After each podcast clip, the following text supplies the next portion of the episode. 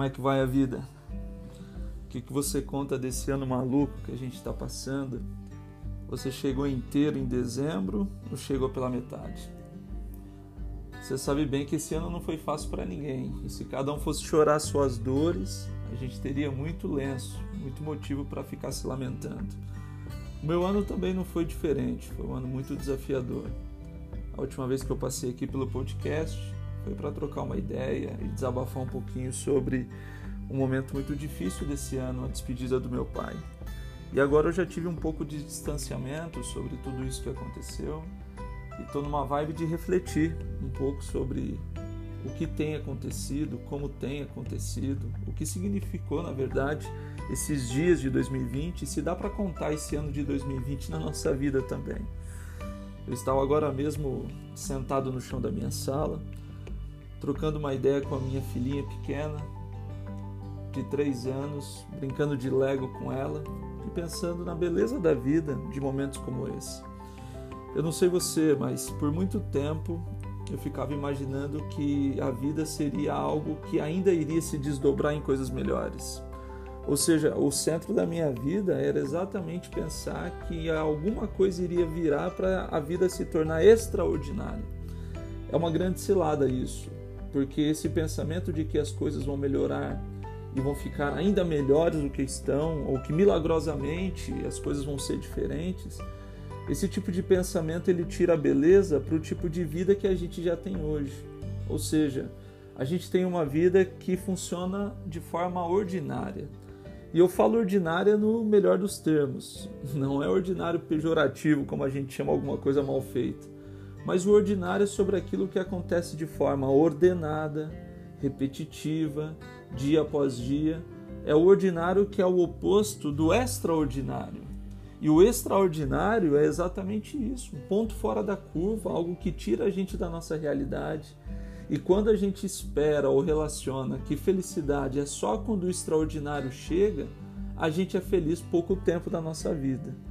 Quando a gente acha que a gente só pode ser feliz quando a gente se depara com o extraordinário, a gente não vai ser quase nunca feliz. Eu me lembro, por exemplo, quando minha filha nasceu, dia 24 de março de 2017. Segurei a minha pequenininha no colo pela primeira vez. Foi uma noite mágica, uma noite no hospital em que a gente abraçou ela, em que minha esposa segurou ela no, no, no colo, em que eu vi a minha pequenininha mamando pela primeira vez. Tanta emoção, tanta coisa boa.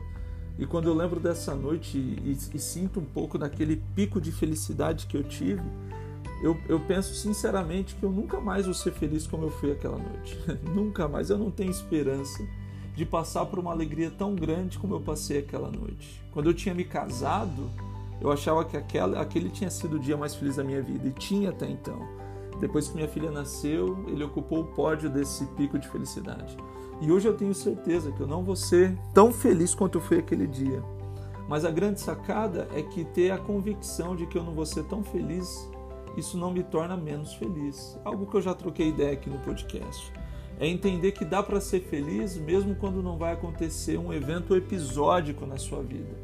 Mas é procurar ser feliz numa quinta-feira, dia de sol, brincando de Lego com a minha filha, que é exatamente o que está acontecendo hoje enquanto eu gravo essa reflexão com você. Quando a gente fica esperando que a felicidade está só no fim de semana, quando a gente fica torcendo para a semana passar rápido, quando a gente fica tentando enforcar a segunda, terça, quarta, quinta, sexta-feira, o que a gente está fazendo no, final das contas é torcer para morrer mais rápido. Quando de sete dias eu procuro quase que morrer em cinco deles e viver em dois deles, eu estou pedindo para minha vida se abreviar. E eu acho que o grande desafio da vida, que diz respeito à maneira como eu enxergo a minha vida, é tentar ser feliz na segunda-feira chuvosa é tentar ser feliz quando o que me espera é rotina, é tentar ser feliz criando pequenos rituais no meu dia a dia. Quando eu acordo todas as manhãs, eu tenho motivo para acordar. Eu tive uma virada na minha vida. Eu estou com 33 anos e eu realmente acredito que algumas coisas vão se mudando e, e a gente vai amadurecendo em vários aspectos. Uma das minhas maiores características de vida, de identidade, era alguém que não conseguia levantar quando o despertador tocava. eu era daqueles que colocava quatro ou cinco despertadores. Me lembro bem que quando eu me casei, minha esposa estranhou isso demais, isso incomodava ela profundamente.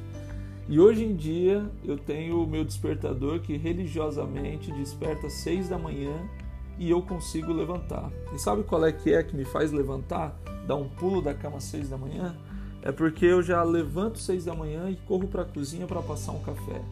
E não simplesmente porque eu estou com muita vontade de tomar um café, mas é porque eu gosto do processo de pegar minha chaleira, de colocar água dentro dela, de acender o fogo, de separar a minha térmica, de pegar um filtro de papel, de pegar o pó do café, de sentindo o cheiro do café passando e eu começo a acordar enquanto eu vou fazendo esse processo.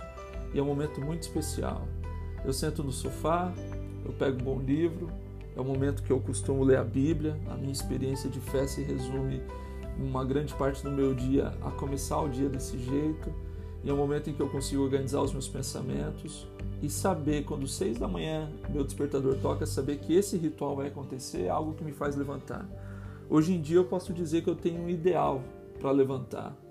Uma coisa que eu fiz no ano passado e que eu consegui manter nesse ano foi tirar o celular de perto de mim nas últimas horas da noite e nas primeiras horas da manhã. Celular não entra mais no meu quarto, ele fica lá na sala e já é um bônus também, porque quando o celular desperta eu tenho que correr lá para a sala para desligar ele.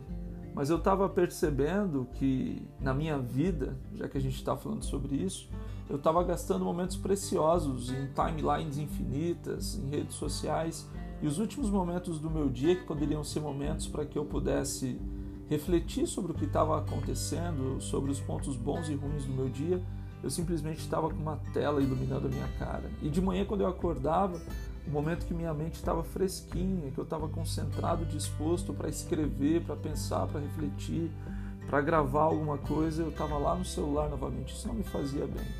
E foi quando eu decidi então dispensar o uso do celular nessas horas-chave do meu dia. Isso é uma coisa que me trouxe bastante qualidade, eu fico muito feliz em saber o resultado disso. Hoje em dia eu sou feliz todo dia quando eu acordo. Tem dia que eu sei o tamanho do desafio que eu tenho pela frente.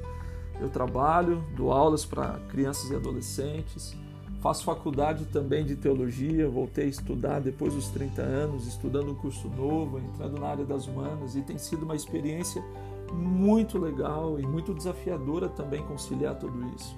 E hoje em dia eu percebo que a vida é realmente ser feliz em qualquer dia da semana. Eu amo os meus sábados. O sábado é o dia da minha família e é o dia que a gente fica mais tempo junto, é o dia que a gente consegue se afastar totalmente do computador, que a gente consegue brincar, que a gente consegue dar um pulo em algum parque, fazer algum rolê no meio da natureza, almoçar com bastante calma. E é muito legal, a gente espera o sábado aqui em casa mas hoje em dia, e principalmente nesse ano em que eu estou fazendo home office, minha esposa também, e a gente está passando um tempo integrado aqui em casa, eu digo que eu descobri que felicidade é viver todo dia. Eu não sei exatamente como é que rola na sua vida, eu falei um pouquinho sobre a minha. Eu tenho certeza que você tem os seus desafios e são desafios grandiosos também. Alguns desafios eles vão ser modificados ao longo da sua vida. Você que talvez já tenha passado dos 30 como eu, você já percebeu que sua vida mudou muito até então. Mas eu quero fazer esse apelo, esse despertar. Eu acredito muito que as mudanças da nossa vida elas são feitas por um grande despertar, que pode vir de nós ou pode vir de algo que a gente consome, um filme, um livro, um podcast como esse. Eu queria despertar em você esse senso de viver com alegria uma vida ordinária, de se contentar com uma vida ordinária né? De, de tentar buscar realização muito mais no ser do que no ter. Eu gosto de um escritor, ele é um rabino judeu americano chamado Abraham Joshua Heschel. Você já ouviu falar dele provavelmente. O Heschel, ele já faleceu. Ele tem alguns livros sensacionais. Eu tenho um livro que eu gosto muito dele, que é o Shabbat, ou Sabbath, como ele escreve em inglês. E nesse livro ele tem alguns insights, principalmente acerca dessa relação do amor ao trabalho, mas não do amor ao ganho, de viver uma vida baseada no ser e não do ter, de viver uma vida para que a gente possa saber dominar o eu. E eu tenho acreditado muito nessa, nessa pegada. Indico para você, para que você pesquise alguma coisa do Heschel também, para você descobrir esses insights. Mas o convite hoje é alegria na vida ordinária, alegria na vida que você já tem hoje, valorização das pessoas que estão perto de você hoje. sempre com foco naquilo que você quer, nos planejamentos que você vai fazer para obtê-los, para conquistá-los, mas sabendo que você não está para trás, tendo a vida que você já tem hoje, as coisas que você tem, a maneira como você vive. Eu deixo um abraço para você nesse mês de dezembro de 2020, nesse ano maluco de aprendizado que a gente teve, dizendo que esse é o ano que está posto para você. O que, que você vai fazer dessa história? Vai jogar esse ano fora ou vai tentar ver nesse ano o que você aprendeu, o que você recebeu, o que você evoluiu, o que você construiu? Talvez essa seja uma boa sacada. Continuo com o meu apelo para que você passe menos momentos conectados, inclusive agora. Desliga esse podcast agora e vai ler um livro. Desliga a TV e vai ler um livro. Vai, vai, vai descobrir coisas analógicas no offline, fora do digital. Isso vai te fazer muito bem. Tenta, tenta se desconectar um pouquinho, vai para o meio da natureza vai procurar relações com as pessoas da maneira que der, oferece uma mesa para alguém, passa um café para alguém, faz uma comida gostosa, faz um, um, produto com as suas mãos, procura na sua vida ordinária algo que te faz feliz. A gente se encontra em breve, ou talvez não, mas eu espero que sim, que a gente possa continuar trocando ideia aqui por esse espaço. Já agradeço também por todo mundo que tem ouvido esse podcast tem uma centena de pessoas aí, somando os episódios, são milhares de pessoas, isso é incrível sim para mim. E muita gente que tem me procurado no Instagram e dado um feedback sobre alguns desses episódios, sobre a maneira como isso tem feito bem a eles também. Eu espero que a gente sempre possa ter esse diálogo aberto. Um abraço para você, se cuida e não se esquece, alegria na vida ordinária.